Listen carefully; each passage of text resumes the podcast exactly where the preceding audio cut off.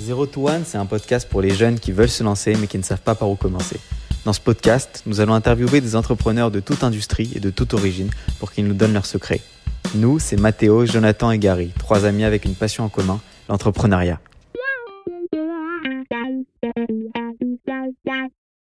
Si vous êtes un entrepreneur dans l'âme, que vous avez le désir de lancer une entreprise mais que vous n'êtes pas sûr de savoir par où commencer ou ce que pourrait être cette entreprise, alors on a la réponse pour vous, Hop, H-O-P-P. Hop, c'est une plateforme de partage de trottinettes électriques qui fonctionne sur un modèle de franchise.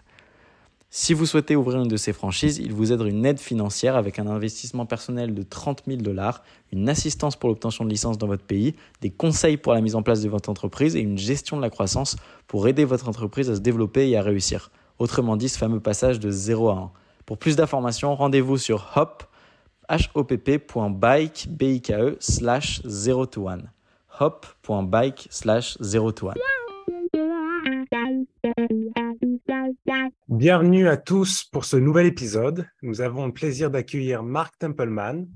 Après avoir passé plus de 20 ans en banque d'affaires aux États-Unis et en Angleterre, Mark a décidé de se lancer dans l'entrepreneuriat en cofondant Cashbee, une entreprise de fintech visant à aider les Européens à économiser mieux et plus.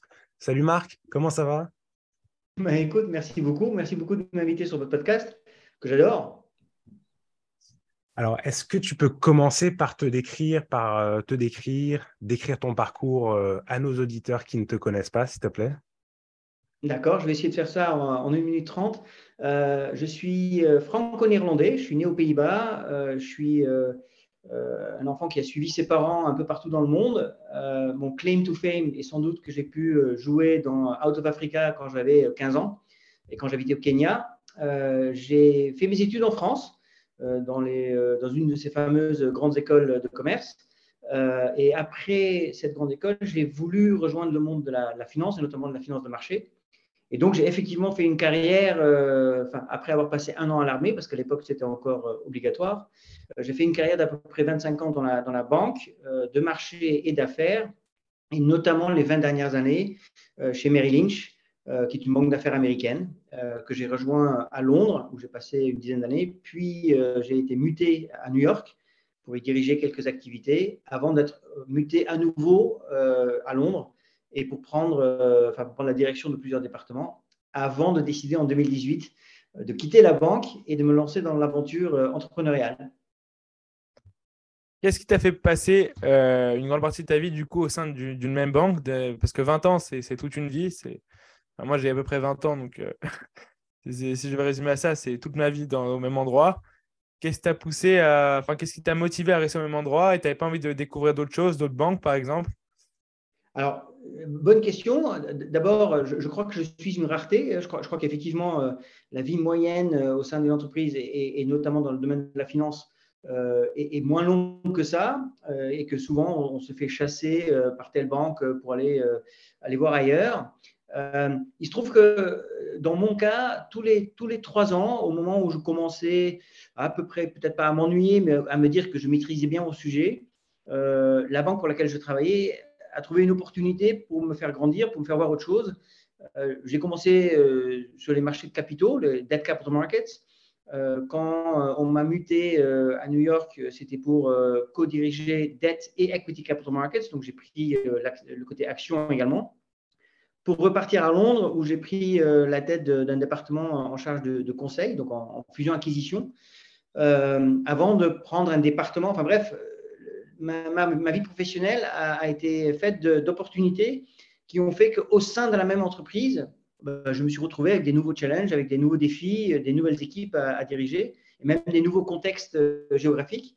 Et donc, comme je, m'amusais bien, et comme, il faut être honnête aussi, hein, comme j'étais bien payé, et comme j'étais promu régulièrement, euh, bah, je n'ai pas vu euh, la nécessité d'aller voir ailleurs. Mhm.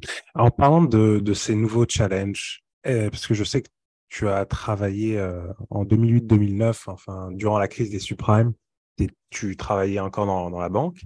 Ce que je voulais savoir, est-ce que travailler dans une banque, ça te prépare bien pour une carrière entrepreneuriale? Et surtout, est-ce que ça te prépare bien à diriger une boîte, surtout dans un secteur comme la fintech, par exemple?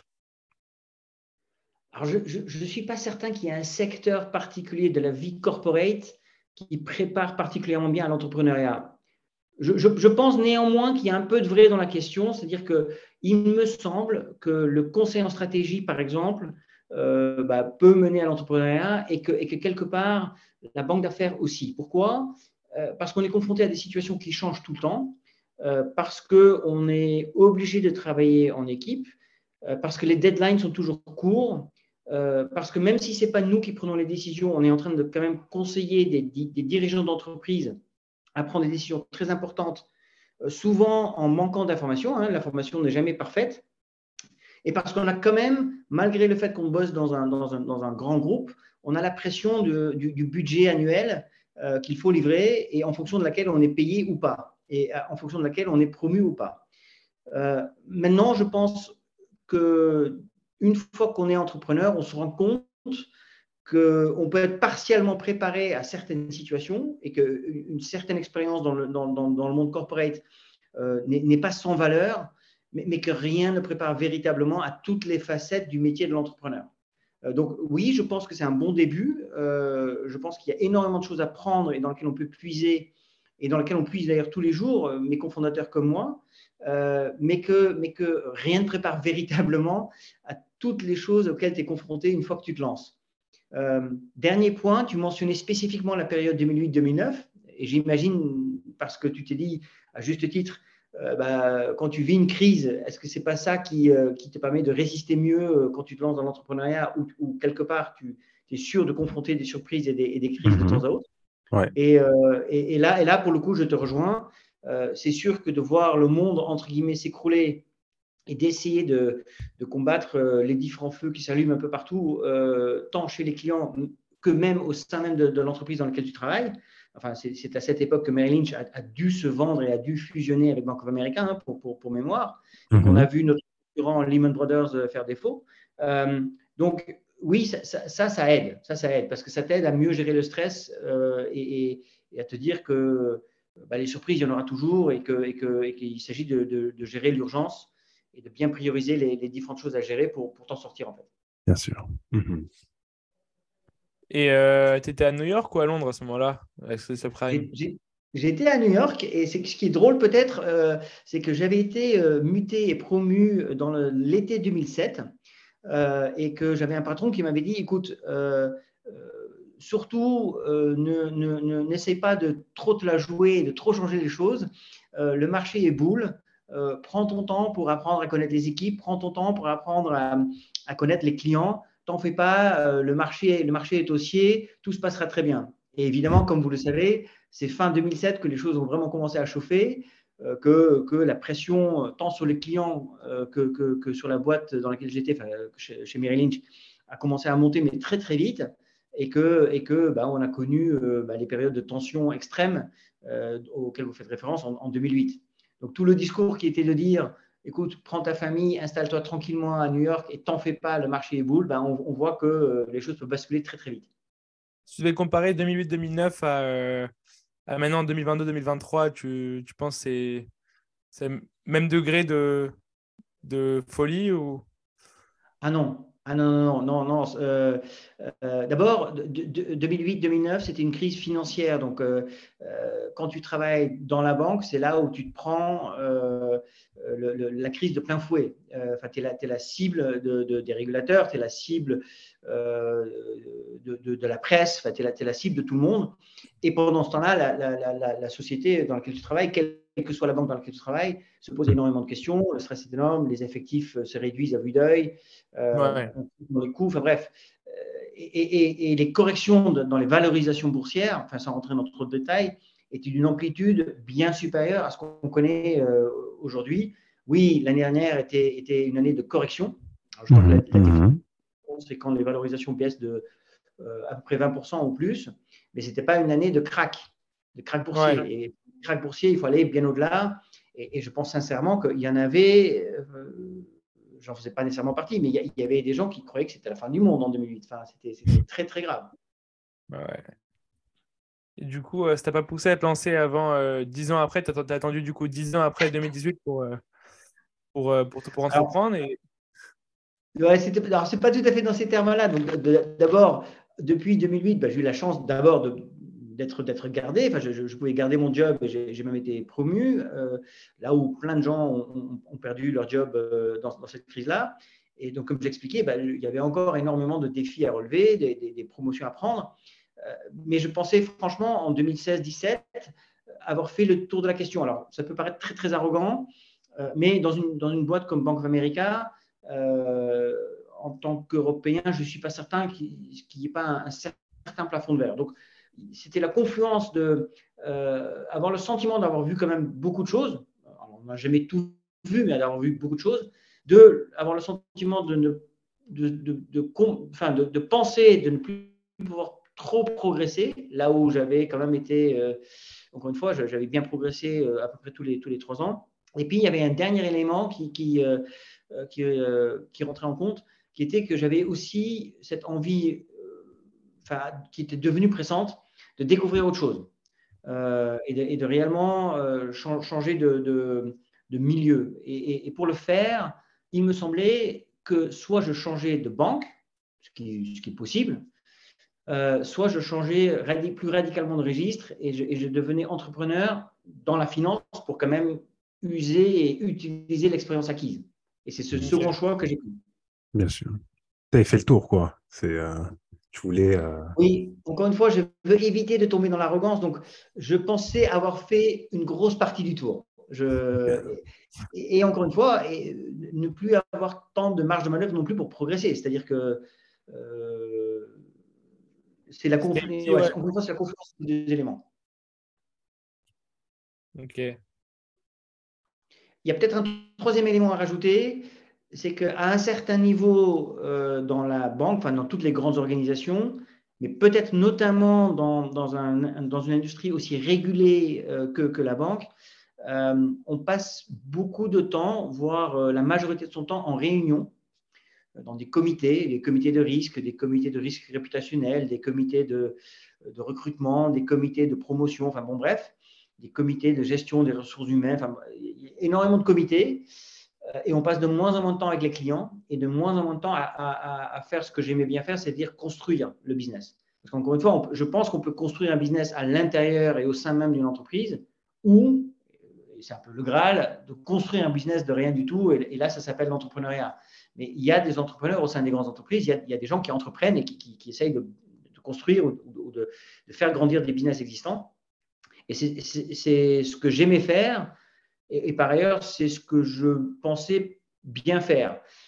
Les comités et la réunionite, euh, à la longue, c'est un peu usant.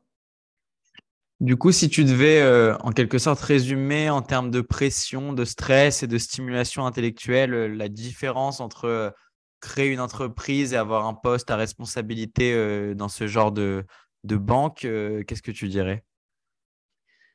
Ah, c'est une excellente question. Je, pense que le niveau de stress est, similaire parce que la pression, déjà dans les entreprises privées et, dans les banques américaines en particulier, euh, la, pression est, réelle. Euh, mais, il me semble qu'elle est un peu plus saine euh, quand tu te la mets toi-même, et ce qui est beaucoup plus facile à faire quand, c'est ta boîte. Premier élément. ensuite, deuxième élément, il y a, une question d'intensité. et, l'intensité n'est pas la même parce que quand tu entreprends, l'avantage, c'est que tu es maître de ton temps. Parce que même dans des rôles très seniors, euh, dans des grosses banques, tu as toujours un patron. Et ce patron va toujours exiger euh, que tu sois là euh, à telle heure, dans telle ville. bref. donc, tu n'es toujours pas vraiment maître de ton temps. Alors que si tu es entrepreneur, tu penses l'être, tu l'es, mais tu vas probablement consacrer plus de temps, parce que tu le souhaites, à ton projet. Euh, mais, le, sentiment d'avoir la maîtrise de son temps est, plutôt, agréable et plutôt positive. Et ensuite, il y a un troisième élément euh, qui est que, euh, et là je vais être très très clair, hein, je, ne crache pas dans la soupe, je pense que les banques jouent un rôle extrêmement important dans l'économie mondiale et que énormément de banquiers, entre guillemets, créent de la valeur. Mais entre ça et créer sa propre boîte avec ses valeurs à soi, dans laquelle tu peux, tu créer ta culture d'entreprise à toi, ça n'a rien à voir. Euh, c'est peut-être plus dur de créer sa propre culture d'entreprise, c'est peut-être plus dur d'adhérer euh, à ses valeurs propres, euh, mais c'est aussi, je pense, plus gratifiant.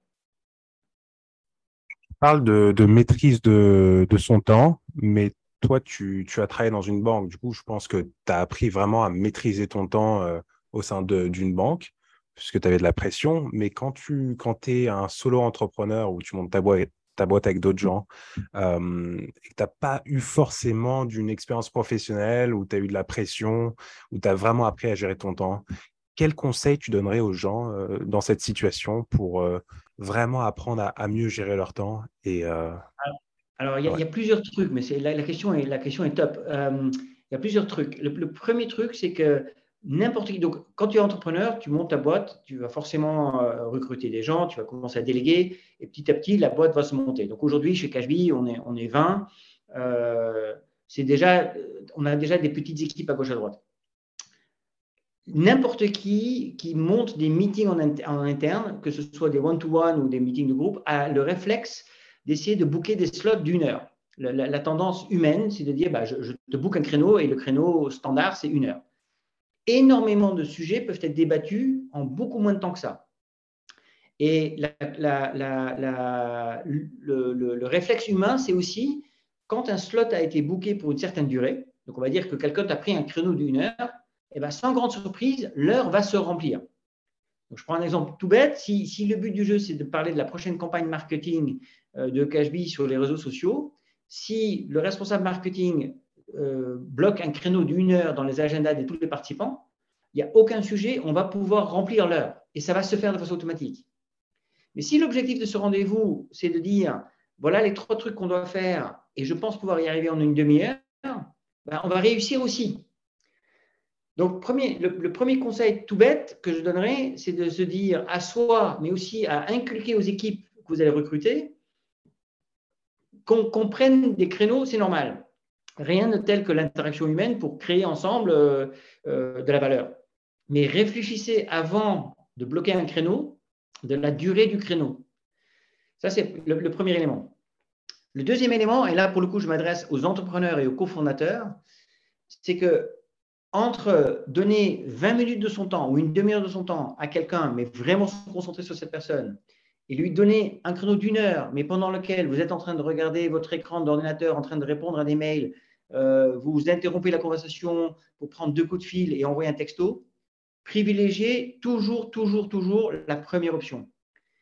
Parce que l'image qu'on projette en tant que, tant que cofondateur ou leader, enfin vous appelez ça comme vous voulez, quand vous recevez quelqu'un qui vous a sollicité pour euh, résoudre un, deux ou trois problèmes et que vous n'arrêtez pas d'interrompre la conversation pour vous occuper d'autres choses, ça ne, projette pas l'image de quelqu'un qui est super bien, euh, super occupé, ça projette l'image de, un, quelqu'un qui n'est pas bien organisé, et deux, quelqu'un qui, en fait, n'en a rien à faire. Parce que clairement, les autres trucs que vous êtes en train de faire sont plus importants que les trois problèmes qu'on vous apporte.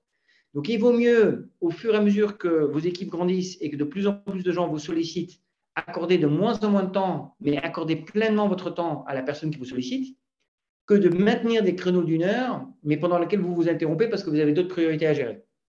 Voilà les deux points que j'avancerai. Ok, c'est super intéressant. Et moi, j'ai une question justement, euh, une dernière question euh, sur cette partie-là euh, de ta vie avant d'entreprendre. C'est est-ce que déjà pour toi, tu as toujours su que tu voulais entreprendre ou c'est quelque chose qui est arrivé un peu tardivement? Et ensuite, est-ce que quelqu'un qui aujourd'hui est sur le point d'entamer une carrière et sait qu'il voudrait entreprendre un jour, tu lui conseilles la même carrière que toi en finance ou est-ce que tu penses qu'il y a peut-être des meilleures carrières si la finalité c'est d'entreprendre? Alors, c'est deux questions qui méritent une, réflexion et une bonne, réponse. Donc, la première, c'est que je ne pense pas qu'il y ait une voie tracée pour entreprendre je, sais qu'il y a des écoles, euh, notamment de commerce euh, et, les grandes écoles d'ingénieurs, qui, proposent maintenant des, filières entreprendre. Et il n'y a, pas de mal à ça. Mais je pense que ce n'est pas nécessairement la seule voie qui mène à l'entrepreneuriat, premièrement. Deuxièmement, euh, et on en a parlé brièvement en préparation de ce, podcast, sur papier, théoriquement, il y a probablement deux moments où il est, entre guillemets, relativement facile d'entreprendre. C'est en tout début de carrière, parce que typiquement, la personne est jeune, elle n'a pas de dépendant, euh, elle, a pas, elle a moins à perdre, et donc elle peut se dire, bah, je me lance, et dans le pire des cas, bah, j'apprendrai des choses, et il ne sera jamais trop tard de rejoindre la vie corporate si mon projet euh, euh, n'aboutit pas. Et puis, il y a l'inverse qui est de se dire, ben voilà, j'ai fait une carrière longue, 20, 25 ans de carrière corporate, j'ai appris énormément de choses, et par ailleurs, j'ai pu constituer un certain pactole, quel qu'il soit, qui me permet d'être financièrement à l'aise euh, et de tenir le coup euh, et de me lancer dans l'entrepreneuriat sans prendre, entre guillemets, trop de risques financiers, même si je dis ça entre guillemets parce qu'on prend toujours un risque financier. Dans la vérité et dans la pratique, je pense qu'il n'y a, pas de façon juste de regarder les choses ou, de, timing approprié.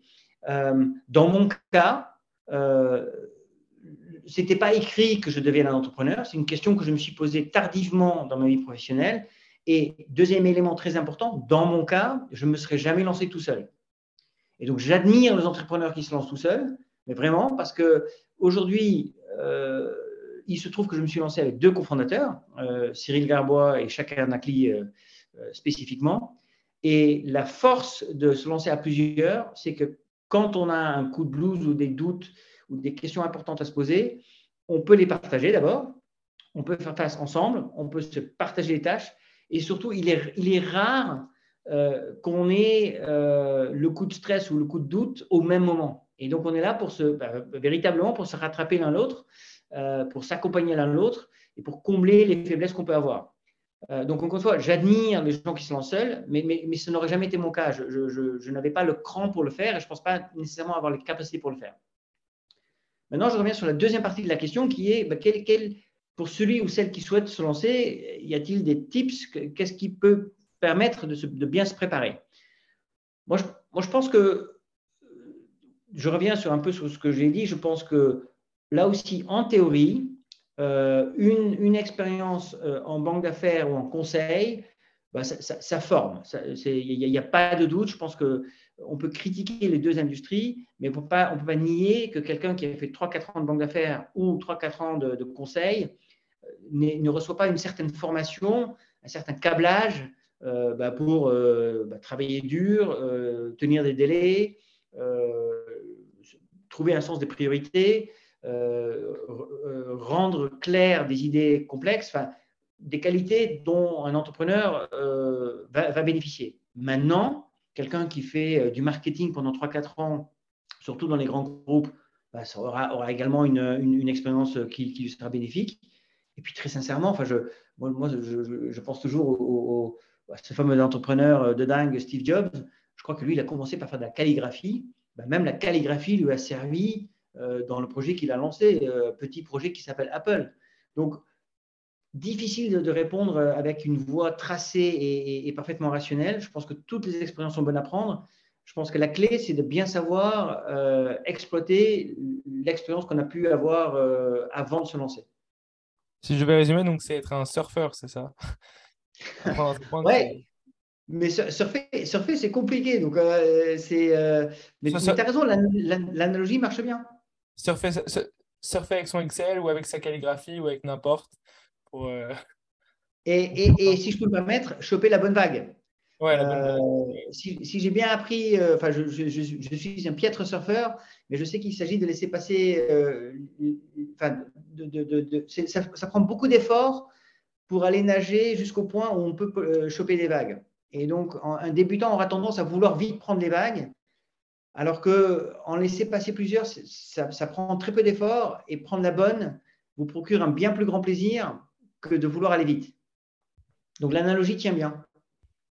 C'est vrai, non, je suis, je suis totalement d'accord et je pense que c'est vrai que j'ai l'impression qu'en fait, l'innovation dans l'entrepreneuriat, elle vient aussi du fait euh, d'avoir potentiellement un profil différent des autres et de réussir à utiliser, à tirer profit euh, de cette différence. Donc, si, euh, par exemple, euh, travailler dans un VC, c'était le seul moyen d'être un bon entrepreneur et que tout, le monde le ferait, je pense qu'il y aurait beaucoup moins d'innovation au final. mais du coup, j'aimerais bien, maintenant qu'on te parle un peu de Cashbee, donc la boîte que tu as créée depuis 2018, est-ce que tu peux nous décrire qu'est-ce que tu fais avec Cashbee oui, bien sûr. Donc, euh, le, pitch en 30 secondes, c'est qu'on est parti d'un constat en tant qu'ancien financier et un ancien consultant, euh, Cyril Garbois, et Chaka Nakli, qui a travaillé dans des, banques en tant que CTO. Euh, le constat était le même, c'est-à-dire que les Européens, notamment les Français, mettent des sommes records de côté. Donc, ils sont très forts pour épargner. Mais ils sont nuls pour le mettre au travail comme il faut. Et, la, conclusion, c'est qu'ils se, retrouvent avec énormément de cash. Enfin, en France, il y, a, à peu près 1100 milliards d'euros qui dorment sur des comptes qui rapportent quasiment rien. Euh, et ça, c'est à comparer avec une culture anglo-saxonne euh, que vous connaissez bien parce que je, sais que vous avez tous les trois euh, vécu soit en Angleterre, soit aux US, soit les deux. Et, la culture financière est beaucoup plus développée dans ces pays-là. Or, en France, quand on demande mais pourquoi, pourquoi tu laisses dormir cet argent que tu as si durement amassé, ben, souvent la réponse est ben, je n'ai pas le temps. Et derrière le j'ai pas le temps, il y a une certaine anxiété, il y a un manque de culture financière c'est un truc qui n'a jamais été appris à l'école et même à la maison, même encore aujourd'hui, on a du mal à en parler. Et donc, on s'est dit, il faut simplifier l'accès à, l'épargne intelligente et il faut aider les Français non pas nécessairement à épargner plus, mais en tout cas à épargner mieux. Et quand on dit simple, bah, ça passe pour nous par une tech qui est hyper instinctive, par une appli qui te permet, dans un premier temps, tout simplement d'ouvrir un compte rémunéré en moins de 5 minutes, qui est un compte bancaire qui rapporte 3% pendant plusieurs mois et ensuite euh, du 1,45. Donc, c'est probablement le meilleur compte rémunéré à part le livret A. Euh, et derrière, d'accompagner le client, une fois que tu l'as acquis, vers des solutions de, placement, mais tout en déjargonnant, donc en évitant les mots complexes, en évitant euh, les mots à trois syllabes ou plus, et en partant du principe que la personne à qui tu t'adresses a de l'argent, sait mettre de côté, mais ne sait pas trop quoi en faire, et donc avec des mots simples, des messages simples et des conseils simplifiés, idéalement digitalisés euh, au maximum, l'accompagner vers des placements au fil du temps. Et voilà ce qu'on fait avec Cashbee. Mais euh, juste pour revenir à ce que tu as dit, euh, pourquoi une banque, aujourd'hui, une grande banque, elle ne lancerait pas une application aussi simple que, que la tienne et proposerait les, les, mêmes services à ses clients? Enfin, c'est qu'est-ce qui les empêche exactement Alors, il y, y, a plein de raisons. La première, c'est que les grandes banques versent pas d'intérêt ou très peu d'intérêt. Les grandes banques débordent d'intérêt, enfin débordent pardon, de dépôts parce qu'elles sont toutes connues du grand public et, vous, vous avez probablement ouvert un compte là où vos parents avaient un compte. Donc, il est statistiquement prouvé que les enfants des personnes qui ont un, enfin, où les parents ont un compte à la Société Générale vont se retrouver à la Société Générale et ainsi de suite à côté de ces grandes banques de réseau, qui ne versent donc aucun intérêt sur les comptes courants, pour être clair, et qui versent très très peu d'intérêt sur les livrets, parce qu'elles n'en ont pas vraiment besoin, il y a des banques spécialisées qui ont fait le choix de ne pas avoir de réseau. Et ces banques-là doivent avoir des dépôts.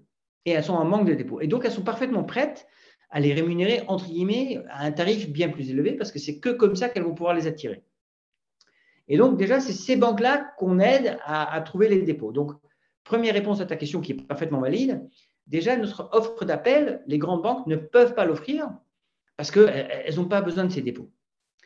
Deuxième élément, nous, on est dans un système d'open banking. Open banking, c'est un concept dont on parle beaucoup, mais qui veut tout simplement dire qu'on a un intermédiaire qui va aller chercher le meilleur produit là où il est produit. Donc, on travaille avec des gestionnaires suisses, on travaille avec euh, BNP Asset Management, on travaille avec Pictet, on travaille. Bref, quand on, souhaite mettre en avant un thème d'investissement à nos, à nos clients, on ira chercher ce qu'on estime être le meilleur produit, quel que soit celui qui le fabrique. Ça peut être AXA, ça peut être Generali, ça peut être n'importe qui, Lazare, enfin j'en passe. Une banque, typiquement, va mettre en avant les produits de sa banque. Donc, elle va avoir un biais naturel de vouloir pousser les produits sur l'étagère qui sont produits par, euh, bah, par, par elle-même ou ses partenaires. Et donc, il va y avoir un biais. Ça, c'est un deuxième élément. Et le troisième élément, n'est pas que les banques euh, soient, nulles en tech. Au contraire, elles sont très, très fortes en tech. Mais elles, portent la, technologie du passé. Euh, c'est ce que vous, vous appelez le, la, legacy. Et comme vous le savez, euh, vous qui êtes bien plus technique que moi, ne serait-ce qu'entretenir un système un peu vieux de, de technologie demande énormément de ressources changer un vieux système en quelque chose qui soit hyper agile, hyper euh, instinctif, hyper joli, hyper euh, user-friendly, c'est encore plus dur.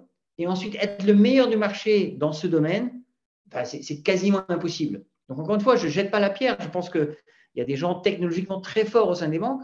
C'est juste que leur point de départ est un point de départ extrêmement euh, compliqué pour elles. Alors que nous, c'est une feuille blanche. Et, juste pour donner un peu de perspective, nous, on est, aujourd'hui, on est 20, 21. Euh, plus de la moitié de nos effectifs sont des techs ou des, développeurs euh, ou des, euh, spécialistes produits. Donc, imaginez que au, sein de, Crédit Agricole, Société Générale ou BNP, plus de la moitié des effectifs étaient des techs. Enfin, ce n'est pas du tout le cas. Donc, on a, on a, on a cet avantage, alors, je ne sais pas si c'est un avantage concurrentiel, et Dieu merci qu'on a cet avantage-là, parce qu'à l'inverse des banques, on est inconnu au bataillon. Donc nous, notre problème, c'est, on en a deux. C'est un, de se faire connaître, c'est donc un problème de notoriété, et deux, de se faire faire confiance. Parce qu'on a beau euh, potentiellement détester les banques, alors je ne dis pas que les gens détestent les banques, mais il y a plein de gens qui se méfient de leur banque et qui n'ont pas nécessairement une excellente relation avec leur banque, mais au moins, ils se disent, mon argent est safe. Alors que downloader une appli, faire confiance à l'appli et lui, envoyer de l'argent pour le placer sur un compte bancaire qui, soi-disant, est ouvert à la volée en moins de 5 minutes, euh, on y passe 2-3 minutes quoi, avant de le faire. Donc, euh, juste pour être sûr de bien avoir compris le concept, euh, aujourd'hui, imaginons, j'ai de l'argent de côté. Plutôt que de le mettre sur un livret A, par exemple, avec ma banque, toi, tu m'offres la, possibilité de télécharger l'application Cashbee de mettre du coup cet argent-là sur un compte et tu nous as dit d'avoir un, rendement assuré, c'est ça? Alors, j'offre beaucoup de produits, mais je commence, mon produit d'appel, c'est un livret bancaire tout simple euh, qui est garanti par le fonds de garantie du dépôt qui protège à hauteur de 100 000 euros euh, auprès d'une banque française. Ce compte, tu peux l'ouvrir en moins de 5 minutes. Zéro paperasse, évidemment. Tout est mobile, tout est instantané. Et euh, ce compte rémunère effectivement 3% pendant 4 mois, suivi de 1,45. Je ne dis pas que le livret A est une mauvaise solution, hein, mais juste il faut comprendre que le livret A est limité à 22 950 euros par personne.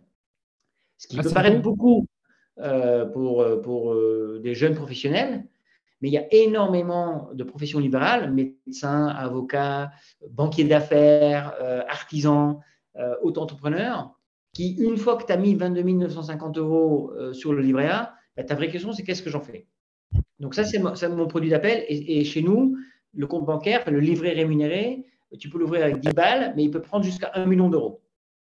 Et à côté de ça, je vais essayer de t'accompagner vers des produits de placement euh, type assurance vie, mais qui sont là aussi ultra simples d'accès. Donc, tu ouvres ton contrat assurance vie, pareil, en moins de 5 minutes, zéro paperasse, tout est in-app.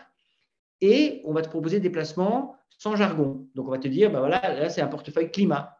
Là, c'est un portefeuille or et commodité. Là, c'est un portefeuille private equity. Et, et tous ces portefeuilles-là sont accessibles à partir de 1000 euros. Et en plus, on te, garantit, enfin notre assureur euh, partenaire, Generali, te garantit une liquidité en 72 heures. D'accord. Ok, très clair. Pas voir ailleurs. Ouais, c'est très clair. Du coup, euh, donc euh, c'est vrai que c'est super intéressant comme concept.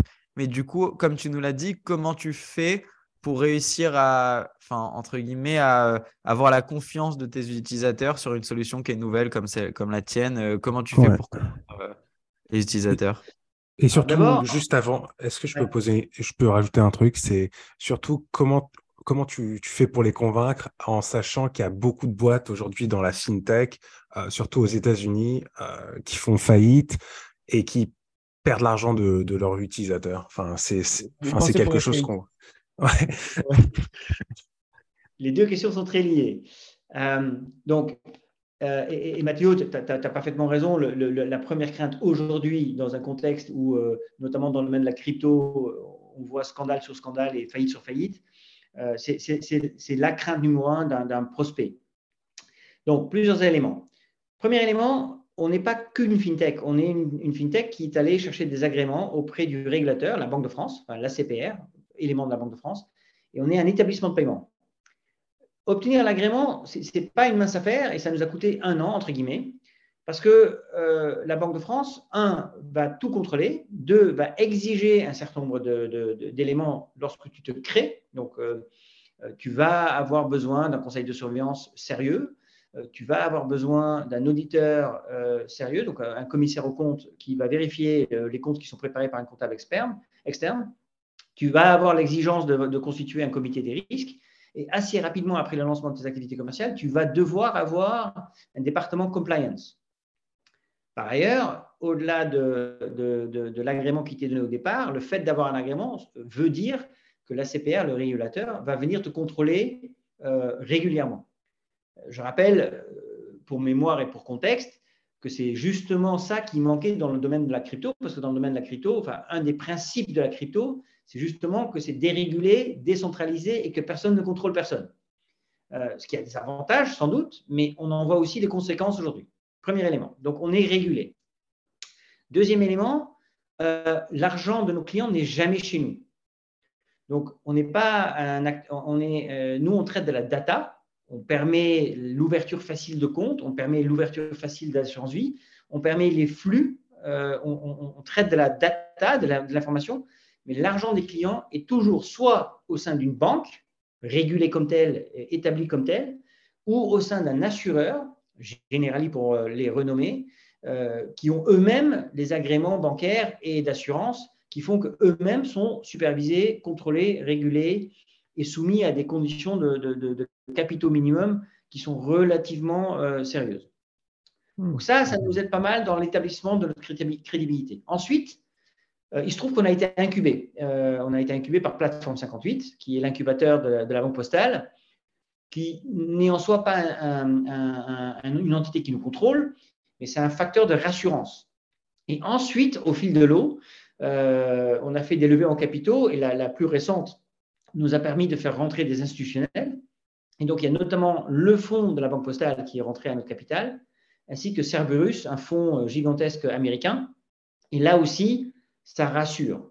Donc, quand tu cumules tous ces facteurs de rassurance, avec le message très fort qui est de continuellement dire l'argent des clients n'est jamais chez nous et on vous dit en permanence là où il se trouve, euh, la donne est quand même très, très différente euh, peut-être des, euh, des, sociétés qui ont récemment fait faillite auxquelles tu faisais allusion, Mathéo. Ce qui n'enlève en rien le fait que j'ai du mal à, enfin j'ai du mal, c'est un challenge de convaincre des clients parce que ma proposition de valeur est tellement simple. Tu vois, enfin, 3% pendant 4 mois suivi de 1,45, il n'y a pas mieux en France. Je devrais avoir 40 millions de clients, théoriquement. Parce que c'est gratuit en plus. je veux dire, l'appli est gratuite et il y a zéro frais qui, sont facturés. Il se trouve que j'en ai 10 000. Donc ça prouve bien que malgré euh, les agréments, les statuts, la com qu'on essaye de faire, euh, les publications qu'on ne cesse de faire euh, sur un blog qui se veut éducatif, vulgarisant, facile d'accès. Malgré tout ça, on a encore du chemin et du, travail à battre pour se, non seulement se faire connaître, parce que ça c'est l'étape 1, c'est la notoriété, mais ensuite de se faire faire confiance. Et sur le deuxième élément, parce que ça c'était la deuxième question, ce qui marche le mieux, et ça c'est avec l'expérience qu'on a appris ça, ce qui marche le mieux c'est le bouche à oreille. Parce qu'entre faire paraître la pub de cash dans le métro euh, et, ou sur les, les culs de bus, et le copain qui te dit autour d'un café, regarde cette appli, elle est dingue, et non seulement elle est dingue, mais elle me fait gagner de l'argent, bah, tu penses bien que le deuxième scénario est beaucoup plus rassurant et beaucoup plus crédibilisant pour nous que le premier. On écoute le copain. Bah voilà. On écoute le copain, on écoute son papa, on écoute le collègue au bureau, euh, ou en tout cas on fait confiance. Euh, alors que euh, bah, on a fait des tentatives, hein, euh, on a testé, comme, comme toute boîte qui se respecte, surtout des boîtes B2C, tu testes, tu fais du, test and learn. Mais, mais, mais s'il y a un truc qu'on a compris, c'est que la notoriété, c'est une chose, acquérir la confiance des clients, rien de tel que le bouche à oreille. Une question juste, parce que je ne sais pas combien d'utilisateurs vous avez aujourd'hui exactement en chiffres en 2023, vous êtes à combien? Ça va Là, on a 10 000 utilisateurs. Ok, utilisateurs. Un peu comme euh, c'est un peu une comparaison avec euh, Lydia du coup votre produit. Enfin c'est vous marchez un peu sur le bouche à oreille. Je sais qu'ils sont partenaires avec vous on va revenir là-dessus plus tard euh, c'est prévu. Mais donc en dehors du bouche à oreille parce que c'est un peu un effet de réseau qui est un peu c'est un, peu un microcosme des gens qui se parlent de d'épargne c'est ça Enfin, c'est pas à la campagne ou au, fin fond de la France qu'on va entendre parler d'épargne entre, entre fermiers. J'imagine que c'est des gens tu aimerais toucher aussi plus tard. Euh, est-ce que tu as, des, hacks ou des, des, idées de la façon dont vous pourrez, euh, dont, les gens qui, qui, veulent toucher vraiment tout le monde en B2C euh, sur des sujets assez complexes pourraient, pourraient se lancer, autre que le bouche à oreille et, et le marketing de métro, de, de pancarte? Et pas du, du bouche à oreille entre fermes. D'abord, on a, on a, également des agriculteurs parmi nos clients, mais, mais non, première considération générale, avant de parler des hacks, je pense que c'est très très important de savoir qui tu cibles. Et, ça peut paraître une évidence, euh, mais il y a énormément de fintechs qui se sont lancés dans l'épargne. Ça tombe bien parce que c'est un domaine qui est tellement vaste que ce n'est pas un domaine dans lequel il y aura un seul gagnant et, et, où beaucoup de modèles peuvent réussir. On en est convaincu. On espère juste faire partie et on est convaincu de faire partie de ceux qui vont réussir. Première observation. Mais il y a pas mal de fintechs, et je ne les critique pas, euh, qui se sont lancés dans OK, nous, on va aider les jeunes à épargner. On va aider euh, les étudiants à épargner euh, par des, arrondis. et, c'est très bien. Nous, on s'est dit non, non, non, regardons le marché froidement. Où est-ce qu'elle se trouve l'épargne? Et il se trouve que l'épargne, elle est entre les mains notamment de ce qu'on appelle les mass affluents. Donc, si tu découpes la population, il y a le 1% qui est ultra riche et qui est couvert par les Lazare, les Rothschild et les banques privées suisses. Euh, c'est les fameux, euh, enfin, je sais pas, les millionnaires, surtout les milliardaires. Et ensuite, tu as 10% de la population qui détient plus de 50% des actifs financiers. Là, c'est les fameux professions libérales, les cadres supérieurs. Euh, notre client cible, enfin notre persona, comme on dit, a 45 ans. typiquement, il ou elle a déjà un ou deux enfants. Euh, cadre supérieur, effectivement plutôt urbain. Euh, euh, oui, pratique certains sports, lit l'équipe. Enfin bon, je, pourrais décliner le personnage assez loin. Et une fois que tu as bien défini ton personnage, tu peux aller le chercher par des moyens que d'autres n'utilisent pas. Parce qu'autant te dire que de dépenser de l'argent sur Facebook et Google sur des mots-clés type livret A, livret rémunéré et autres, pour parler cru, tu te fais défoncer par les grandes banques ça coûte beaucoup trop cher. Et donc, aller chercher ces mass affluents là où ils se trouvent, euh, bah, ça, ça, peut se faire par des newsletters qui ciblent euh, justement les CSP. Euh, il y en a quelques-unes. Ça peut se faire en faisant apparaître des pubs, je dis n'importe quoi, par exemple dans le, dans le, journal des anciens de, Polytechnique, ou les anciens d'HEC, ou les anciens de, bon, peu importe, encore une fois, je, Enfin, je sais que vous avez fait des, très belles écoles, je ne sais pas exactement lesquelles, mais tu, vois, tu, vois le, tu vois le truc. Euh, et donc, euh, c'est en connaissant très bien son personnage que tu peux trouver des moyens moins chers pour aller trouver des moyens très efficaces pour les cibler. Un. Deux, c'est marrant que tu mentionnes Lydia. Il se trouve qu'on a un partenariat de distribution avec Lydia. Ouais, ça je sais, on va revenir après. Ah bah, on peut en parler si tu veux, mais euh, acquérir des clients de masse, pour nous, c'est trop coûteux. Non pas parce qu'on ne veut pas, mais c'est parce que les grandes banques se battent sur, cette, euh, sur, cette, euh, sur ce, marché et mettent des, des, budgets marketing dont on ne dispose pas. Et donc, le deal avec Lydia, il est canon. C'est, eux cherchent à proposer, à devenir la super app financière. Ils sont en train de le devenir d'ailleurs. Et donc, de proposer plein de services. Nous, on veut juste être un de leurs services, qui est celui de l'épargne intelligente, à commencer par le compte rémunéré. Et donc, le, partenariat, il est, il est je déteste ce terme parce que ça fait un peu bateau, mais il est win-win. Eux, ouais, c'est stratégique. leurs clients. Nous, on récupère des clients de masse qu'on qu'on aurait du mal à cibler en direct. Ouais. Et euh, juste pour revenir sur les débuts, enfin sur Lydia, euh, sur Cashby, pardon. Ouais. Euh, donc la banque, fin, de la banque en 2018, tu crées Cashby avec des associés que tu, que tu rencontres comment du coup? Enfin, Parce que je sais que avec, vous êtes trois dans l'équipe, il y a un CTO, c'était le CEO. Il y a un, euh, ex-consultant qui est, j'imagine, product et, euh, et en même temps opérationnel. Euh, c'est comme, comme ça que vous partez les rôles. Et comment tu l'as rencontré du coup? Et... Le, début, le début c'est, effectivement Cyril et moi. Et si tu me demandes comment on se connaissait, on se connaissait vaguement parce que nos enfants allaient à la même école à Paris. Mais ce qui est très très drôle, c'est que lui, de façon totalement indépendante de moi, il s'est posé les mêmes questions euh, ayant fait toutes les étapes chez un consultant. Enfin, c'est un ancien de, de Kearney. Euh, il était senior partner, il dirigeait la practice institution financière. Enfin, il, a, il, vu à peu près tout ce qu'il y a à voir dans le domaine du conseil. Et de façon totalement indépendante, euh, il a pris la décision de vouloir faire autre chose sans savoir trop quoi en 2017 et de façon totalement indépendante, et je vous jure que c'est vrai, il a décidé comme moi de d'abord faire un road trip avec sa famille, qu'il avait comme moi pas vu depuis des mois. Enfin, quand tu bosses dans la banque ou dans le conseil, les moments en famille sont rares. Et il a pris sa famille pour faire le tour des US.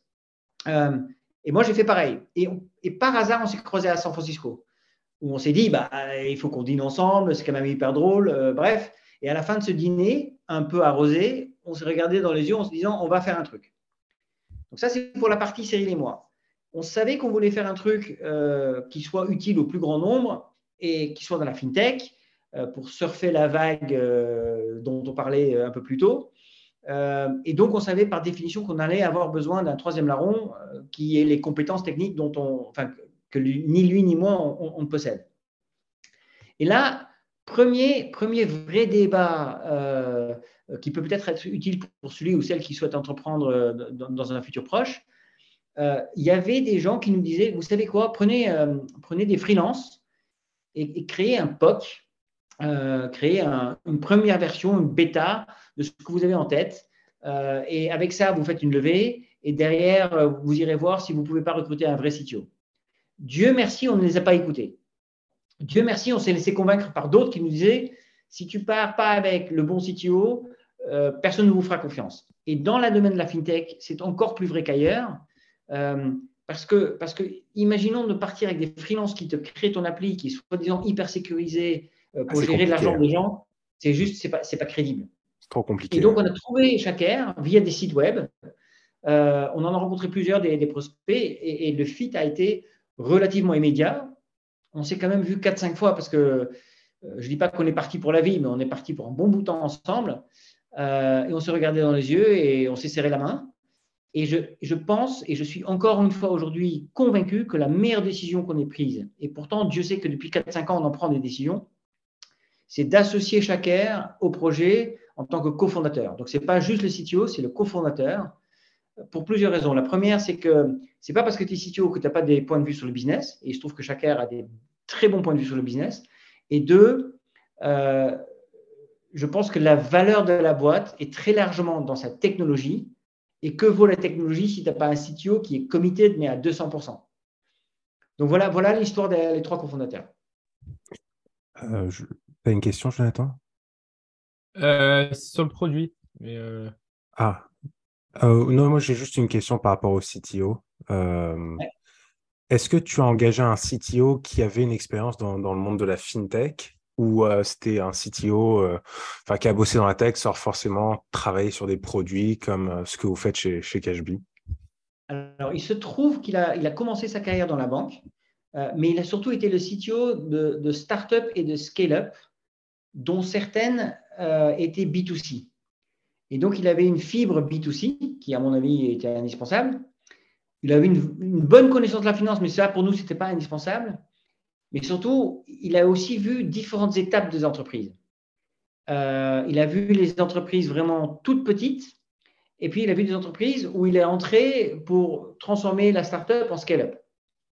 Et comme nous, on a une vision quand même euh, ambitieuse, euh, qu'on est en train de réaliser petit à petit, on pensait que ça, surtout, c'était la clé. Donc, il avait la capacité à non seulement euh, monter un projet, mais aussi de gérer des équipes de plus en plus grosses, parce qu'il avait déjà fait. Et donc, attirer des talents et les maintenir, parce que Dieu sait que parmi les devs, euh, créer un, groupe cohérent et de garder, euh, c'est un, vrai challenge. et de lui-même faire, donc au début, il, a, il a fait la première version de l'app, c'est lui qui l'a faite mais aussi d'assez rapidement déléguer et de diriger les différents projets euh, en se détachant un peu et en devenant euh, enfin, le CTO euh, senior avec des, des, des, des spécialistes appli, des full stack, des back-office, des, devs dédiés à la, à, la, qualité. Et ça aussi, il avait déjà, il avait déjà intégré. Donc, il se trouve qu'il avait une expérience en finance. Ce n'était pas nécessairement ce qui nous a fait décidé en faveur de, enfin décidé en faveur de chacun, on, s'est décidé mutuellement à travailler ensemble.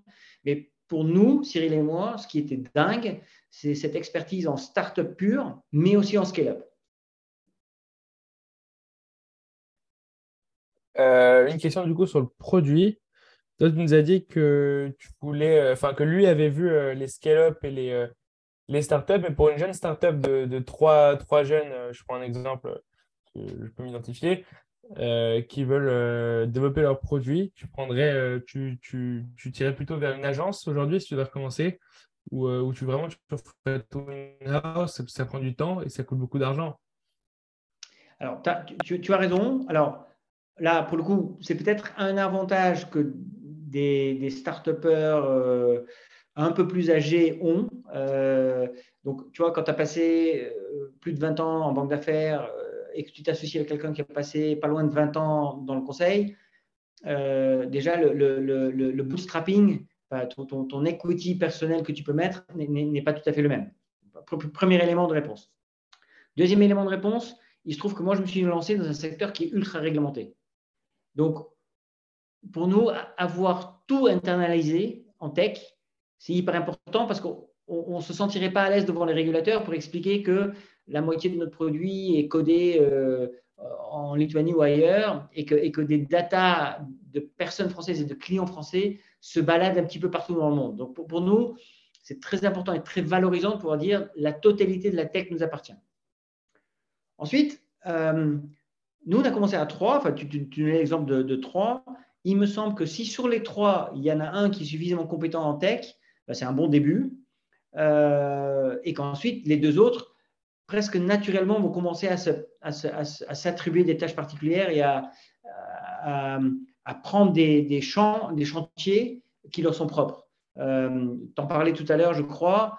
Il est évident que euh, enfin, je vais rien apprendre à Cyril en termes de stratégie. Enfin, quand il s'agit de mapper un marché, de, d'identifier un segment, etc., euh, etc., et j'en passe, euh, enfin, c'est une star mondiale et, je vais évidemment lui laisser faire. Il se trouve qu'il est particulièrement fort en finance et parfaitement organisé et qu'il a eu la gentillesse de prendre sur lui la partie finance et compta en attendant qu'on ait des équipes suffisamment grosses pour euh, un jour peut-être recruter un directeur administratif. Euh, pareil, c'est, euh, il, fait ça et Dieu merci qui, prend ça sur lui. il se trouve que j'ai pris sur moi le fait d'animer le blog, de publier des articles une fois par semaine minimum, de collectionner des, informations de marché et de peut-être prendre un peu plus la main dans le design des différents produits de placement qu'on propose, même si ça c'est toujours décidé de façon collégiale tout simplement parce que j'ai un background marché euh, qui est probablement utile dans ce contexte-là. Donc, partir à trois, pas de sujet. Maintenir tout en France et tout internaliser, pardon, c'était important pour nous. Euh, mais ensuite, il n'y a pas de recette secrète euh, ou de recette magique qui font qu'un modèle est mieux que d'autres. Tout ce que je dirais, c'est qu'on nous a souvent souligné que de travailler avec des externes, avec des, avec des freelances, ça peut être bien en termes de gain de temps et en termes de budget. Ça peut coûter plus cher dans un horizon moyen ou long terme. Ou quand tu décides d'internaliser tu fais venir un CTO, la tendance du CTO peut être de dire bah, tout ce qui a été fait avant moi, c'est pas trop bon, faut que je refasse tout, je reprends à la base. Donc, le seul, le seul bémol, la seule, euh, le seul danger auquel j'attirerai l'attention de la personne qui souhaite entreprendre, c'est les gains de temps, c'est important. Aller vite, c'est très important. Mais faites attention quand vous faites vos choix parce que ça peut vous coûter du temps plus tard. Ok, c'est très clair. Et tu nous as dit tout à l'heure que euh, c'était, tu considères Cashby aujourd'hui comme une boîte de tech, que la moitié euh, de vos recrues aujourd'hui, euh, c'est en tech. Est-ce que tu peux nous expliquer où est la tech, enfin, à part bien sûr dans la création de votre application, et est-ce que il y a un certain nombre d'automatisations aujourd'hui sur Cashbee Si oui, euh, pourquoi? Alors, euh, moi je dirais que la, tech, Dieu, enfin, si notre tech est bien faite, elle ne se voit pas. Parce que si on a mis la simplicité au cœur de notre proposition de valeur, dans la, dans la pratique, faut bien comprendre ce qui se passe. C'est-à-dire que notre appli, si vous l'utilisez euh, un peu régulièrement, notre appli connecte votre compte courant, où qu'il soit, avec un nouveau compte bancaire qui rémunère dans notre banque partenaire et un ou plusieurs contrats euh, assurance vie chez nos partenaires assureurs. Et vous pourriez euh, faire des virements dans tous les sens, gratuitement évidemment, à n'importe quel moment de la journée. Et nous, on s'assure que les flux transitent là où il faut. Il faut bien comprendre qu'on connecte différents assureurs avec différentes banques dans tous les sens et que ça, c'est seamless, c'est sans couture. Donc déjà, il y a énormément de tech là-dedans. Deuxièmement, on affiche en continu euh, la performance euh, positive ou négative de vos placements, évidemment. Euh, et ça, bah, de façon plutôt ludique, graphique et autres. Et on va progressivement, et on a commencé à le faire, on va vous donner des conseils personnalisés in-app. Donc, ça peut être des trucs heuristiques, enfin des règles de base très simples. Hein. Ça peut être, voilà, vous qui avez ouvert un compte, bah, si vous ouvrez un compte, forcément, vous allez donner un certain nombre de données personnelles on va prendre votre anniversaire bah, la date d'anniversaire, au-delà d'une petit, petite notif par laquelle on vous, on, vous souhaite un joyeux anniversaire, on vous dit aussi, n'oubliez pas que si les gens ne savent pas vous donner euh, autre chose que de l'argent, que de le mettre de côté tout de suite.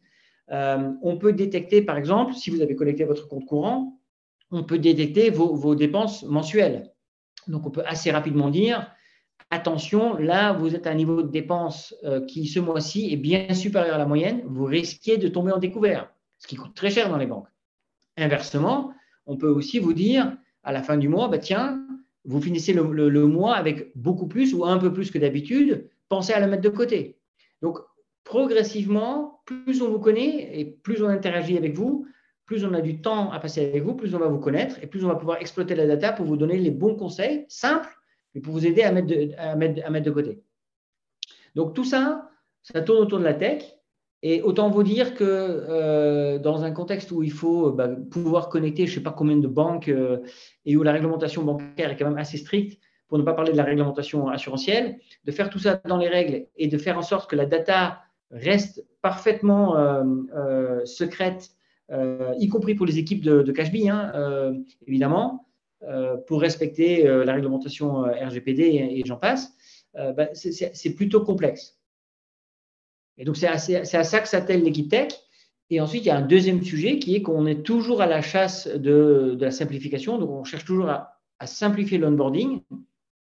Et donc, bah, on en est à laver, laver je ne sais plus combien de l'app. Euh, toujours à la recherche de euh, simplifier, le, processus de KYC, ça veut dire euh, Know Your Client. Donc, vous savez que pour ouvrir un compte bancaire ou ouvrir n'importe quel placement, bah, les, les, les, institutions financières sont obligées de collecter de la data sur vous, ce qui peut être anxiogène. Et donc, toujours la même chose, on cherche à simplifier, simplifier, simplifier, et la simplification passe par la tech. Et juste par curiosité, aujourd'hui, sur, sur l'aspect produit, comment vous faites pour le simplifier? Enfin, C'est quoi vos process pour, Non, donc on a commencé sans, sans ce qu'on appelle des product managers. Bah, au début, on commence, on est juste les cofondateurs. Ensuite, l'équipe tech s'est petit à petit développée et, et, chacun nous a rapidement convaincu qu'il était temps d'avoir une barrière naturelle, un filtre entre les souhaits des clients, les souhaits des cofondateurs, qui, enfin, moi, mes souhaits, euh, ils sont longs comme le bras, et l'équipe tech qui ne peut pas tout faire en même temps. Et j'ai compris aujourd'hui euh, l'importance de ce maillon qui s'appelle l'équipe produit, qui, un, va collecter tous les feedbacks des clients notamment, deux, les prioriser, trois, les, traduire pardon, en langage compréhensible par les développeurs. Ça ne veut pas dire que les développeurs, ce n'est pas des, humains comme les autres, mais ça veut dire qu'en en explicitant très clairement euh, ce qui est nécessaire comme amélioration dans l'app pour répondre à un certain besoin, à une certaine demande de la clientèle, bah, de l'expliciter très très clairement, ça permet au tech d'aller beaucoup plus vite. Donc petit à petit, on s'est organisé ainsi. Et donc aujourd'hui, on a euh, trois euh, product managers, donc une responsable du product management et deux product managers qui travaillent avec elle et qui transmettent et, sont en liaison permanente avec un, l'équipe service client qui remonte euh, les desiderata et les souhaits de la clientèle, et de l'autre côté, l'équipe tech dirigée par, dirigée où il a 6-7 euh, euh, développeurs. Est-ce qu'aujourd'hui, tu comprends l'aspect technique de ton app? Et, aussi, est-ce que si c'était à refaire en fait cette startup, quel, quel terme technique tu aurais aimé aimé savoir ou comprendre pour vraiment avoir un impact concret sur ton, sur ton application? Alors, la excellente question. donc, est-ce que je comprends toute la tech? Non. Euh, soyons clairs, non. Et euh, j'admire les, euh, les, fondateurs qui sont d'une formation autre que tech. je ne sais pas, école de commerce, deux, trois ans de conseil, et qui se disent avant de fonder ma boîte, je vais apprendre de Python parce que je veux comprendre la tech. Je, trouve, je trouve ça fascinant. Et encore une fois, je, félicite ceux et celles qui réussissent à le faire. Euh, je, ne suis pas compétent en la matière et donc j'ai quelque part j'ai une confiance aveugle ou quasi aveugle dans, chacun. En revanche, là où la banque d'affaires et pour Cyril le conseil aide beaucoup, c'est que les process, ça je comprends. Euh, la priorisation, ça je comprends. Les investissements, ça je comprends. Donc, quand on me parle de n'importe quel projet, j'ai appris à poser la première question qui est, OK, c'est quoi le coût technique? Et le coût technique, ça s'exprime en, en, dev euh, homme par jour, ou dev personne, enfin, je, crois qu'il faut dire euh, combien de dev. La main d'œuvre, quoi. Voilà. Et, et ça, ça drive beaucoup de décisions. Donc, est-ce que j'aurais aimé avoir des compétences tech plus développées? Oui, sur papier. Est-ce que j'en ai aujourd'hui besoin? Je ne pense pas. D'abord parce que j'ai un très très bon CTO qui sait très bien traduire en langage normal ce que Cyril et moi on doit, comprendre. Et trois, je pense que si on est très bon en process, très bon en priorisation et qu'on arrive à traduire les besoins des clients en coût, euh, qui c'est pas un coût financier, mais c'est un coût d'investissement en, en, ressources humaines, on arrive à pas mal, à pas mal euh, enfin j'espère qu'on arrive à pas mal diriger la boîte dans la bonne direction euh, et avec des bonnes priorités. Juste pour revenir maintenant sur, euh, sur, le, sur le partenariat avec Lydia, euh, tu nous as parlé de ce partenariat stratégique. Est-ce que tu pourrais déjà nous raconter l'histoire très rapidement de ce partenariat parce qu'on a dépassé un peu sur, sur l'heure qu'on avait prévu. Et comment augmenter Est-ce que tu as des conseils après sur la façon dont, une startup pourrait augmenter ses revenus en faisant des partenariats ou des synergies avec d'autres startups complémentaires, comme vous l'avez fait avec Lydia, parce que vraiment, vous tâchez vraiment, vous êtes très complémentaires les deux de ce que j'ai compris? Voilà, donc, deux, trois choses. On a, également un partenariat avec Conto. Et, une, des observations tout de suite, c'est euh, pour n'importe quelle startup qui se lance, si vous cherchez à avoir des partenariats, que ce soit du côté produit ou côté distribution, euh, j'ai appris que les autres startups bien plus grosses, scale-up, ou, enfin, les, firmes innovantes, sont beaucoup plus rapides à prendre des décisions et à les implémenter si la décision est favorable que les mastodontes et les firmes traditionnelles. Donc, encore une fois, je ne jette pas la pierre. Les grandes banques, elles sont ce qu'elles sont. Mais il se trouve que dans la pratique, si tu veux traiter, aller vite et euh, mettre en place un partenariat, les contrats sont plus rapides à conclure avec d'autres startups bien plus grosses que la vôtre, hein, euh, euh, mais qui sont nées dans un même esprit d'agilité et d'innovation. un. Et deux, la mise en place et l'exécution de ce partenariat est aussi beaucoup plus rapide. Donc ça, c'est une observation. Deux, euh, il se trouve là aussi peut-être un avantage pour des, gens qui se lancent un peu plus tard dans la vie et dans l'entrepreneuriat. Euh, on a des contacts et un réseau qui fait qu'on a peut-être plus facilement accès aux décisionnaires des grosses, grosses fintech. Parce qu'il ne faut pas se leurrer, hein, euh, même si Lydia et Conto sont encore des boîtes où l'esprit startup euh, existe, c'est maintenant des grosses boîtes. Quoi. Enfin, leurs dirigeants, cofondateurs, c'est par nature pas des gens faciles d'accès, tout simplement parce qu'ils sont débordés. Euh, il se trouve qu'on on avait cet avantage qui est aussi un avantage qu'on a pu leverager via nos, actionnaires. Donc, on avait quelques billets qui, au-delà de l'argent qu'ils ont injecté dans, dans CashBee, ces business angels avaient des réseaux énormes qu'ils ont bien voulu mettre à disposition euh, des fondateurs de CashBee. Donc, par ces deux biais-là, on arrive à assez rapidement joindre les décisionnaires. Donc, premier conseil, si vous souhaitez développer un partenariat avec un, avec un gros partenaire, euh, qui soit tech ou pas tech, essayez de taper très haut. Et je, sais que c'est plus facilement dit que fait, mais ayez accès tout de suite aux décisionnaires parce que vous pouvez perdre des mois et des mois à, parler à quelqu'un qui est 3-4 ans en dessous, qui va faire remonter l'information pour euh, se faire shooter euh, trois mois plus tard, et vous, vous aurez juste perdu les trois mois. Euh, donc, essayez d'avoir accès aux décisionnaires, soit en direct, soit en passant par vos actionnaires, soit par tout autre biais. Deux, n'oubliez pas que souvent ces gens-là aiment bien ce type d'initiative, donc ils seront disposés à vous recevoir. Il ne faut pas que l'idée soit débile, mais ils seront disposés à vous consacrer 15 euh, minutes. Et trois, euh, quitte, à, vouloir conclure et implémenter vite des partenariats, je pense que c'est les boîtes agiles et donc plutôt jeunes et plutôt start-up dans, dans, leur culture, avec qui on arrive à faire affaire rapidement, ce qui n'exclut pas notre côté de, pouvoir faire des partenariats avec des grands acteurs. Encore une fois, dans la pratique, si on va aller vite, c'est euh, des boîtes tech qu'il faut aller voir. Ok, super clair, euh, merci beaucoup.